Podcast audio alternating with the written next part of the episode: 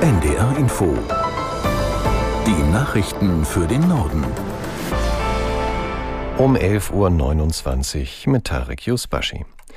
Der Grenzübergang Rafah im Süden des Gazastreifens soll heute kurzzeitig in Richtung Ägypten geöffnet werden. Das verlautete aus ägyptischen Sicherheitskreisen.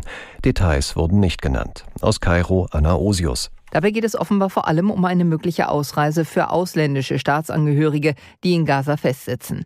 Die US-Botschaft in Israel erklärte Berichten zufolge, die Öffnung der Grenze werde sehr kurzfristig offiziell angekündigt und nur für begrenzte Zeit gelten. Es sei daher ratsam, sich in die Nähe des Grenzübergangs zu begeben. Reporter aus dem Gazastreifen berichten, bislang seien die Grenztore noch fest verschlossen.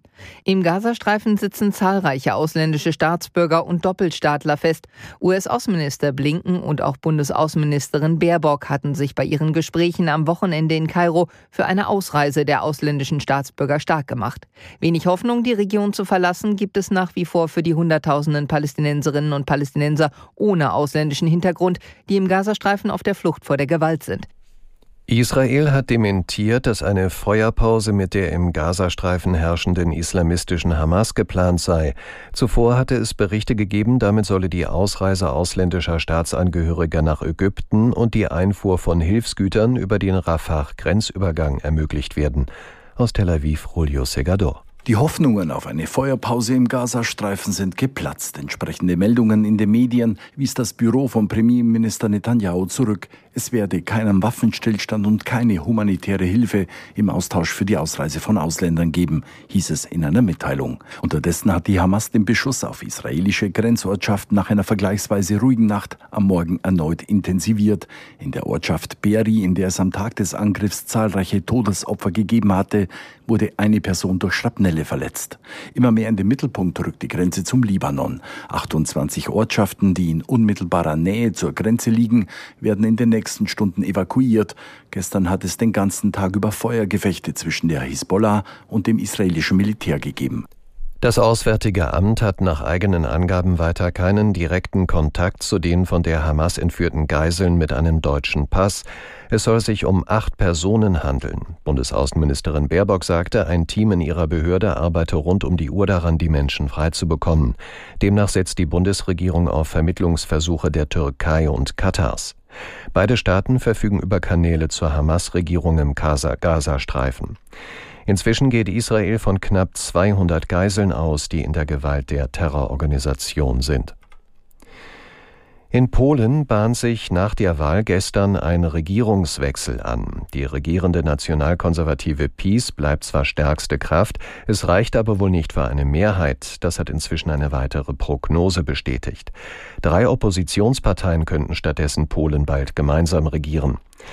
Martin Adam in Warschau hält ein stabiles Bündnis für möglich. Er sieht an anderer Stelle Schwierigkeiten. Andrzej Duda ist der polnische Präsident und das wird er weiterhin sein bis 2025, wenn das nächste Mal gewählt wird. Und Andrzej Duda ist ein ganz klarer Peace-Kandidat. Andrzej Duda hat in diesen acht Jahren Peace den Beinamen Kugelschreiber bekommen. Sehr hämisch natürlich, aber die Unterstellung war, dass er quasi völlig unkritisch alles unterschreibt, jedes Gesetz, das ihm die Peace hinlegt. Und die große Frage wird jetzt sein, sollte tatsächlich die Opposition eine Regierung bilden können, wie wird sich Andrzej Duda verhalten? Er hat durchaus die Macht, das komplett zu blockieren und im Grunde Gesetzgebung zu verhindern. Und das macht es dann natürlich wirklich sehr wackelig, wenn eine Koalition so ambitioniert daran geht. Die versprechen, dass sie in den ersten 100 Tagen zentrale Teile der Peace-Reform rückgängig machen.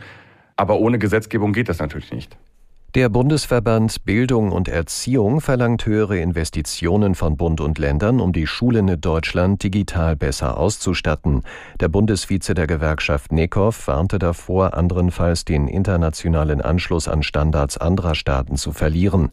Seinen Angaben nach gibt es noch zu viele Schulen, die nicht voll digital arbeiten können. Wir haben ungefähr 30.000 Schulen in Deutschland und laut unserer Studie ist ein Drittel, also 10.000 Schulen, die noch kein WLAN im Klassenzimmer. Die werden vielleicht ein WLAN im Sekretariat haben oder vielleicht im Lehrerzimmer, aber nicht im Klassenzimmer, so dass ähm, hier eine digitale Nutzung von Medien wenig oder gar nicht möglich ist, weil einfach der Datendurchsatz nicht funktioniert. Und wir wissen eben auch, dass ungefähr jede achte Schule äh, noch nicht einmal einen einzelnen Klassensatz hat an Laptops äh, oder irgendwelchen Tablets. Der Bundesvize der Gewerkschaft Bildung und Erziehung Nekow. Die Wettbewerbszentrale hat mehrere gesetzliche Krankenkassen wegen irreführender Werbung abgemahnt. Nach Informationen des SWR geht es um sogenannte Prüfsiegel, die Kassen auf ihrer Website präsentieren. Aus Mainz Erik Beres. Top-Krankenkasse. Mit diesem Siegel wirbt etwa die in Dortmund ansässige Bundesinnungskrankenkasse Gesundheit. Vergeben wurde das Siegel von der Zeitschrift Focus Money. In einem entsprechenden Ranking war die Kasse allerdings nur auf Platz 19 von 64 getesteten Kassen gelandet. Die in Bad Homburg ansässige Wettbewerbszentrale, eine Selbstkontrollinstitution der Wirtschaft, sieht darin irreführende Werbung und will, dass die Kasse das Siegel löscht. Auf SWR-Nachfrage sagt die Bundesinnungskrankenkasse, man habe auf die entsprechende Kategorisierung keinen Einfluss. Insgesamt hat die Wettbewerbszentrale vier Kassen abgemahnt. Am Geschäft mit den Prüfsiegeln gibt es schon länger Kritik. Verlage verkaufen sie an Unternehmen, damit diese damit werben können. Und das waren die Nachrichten.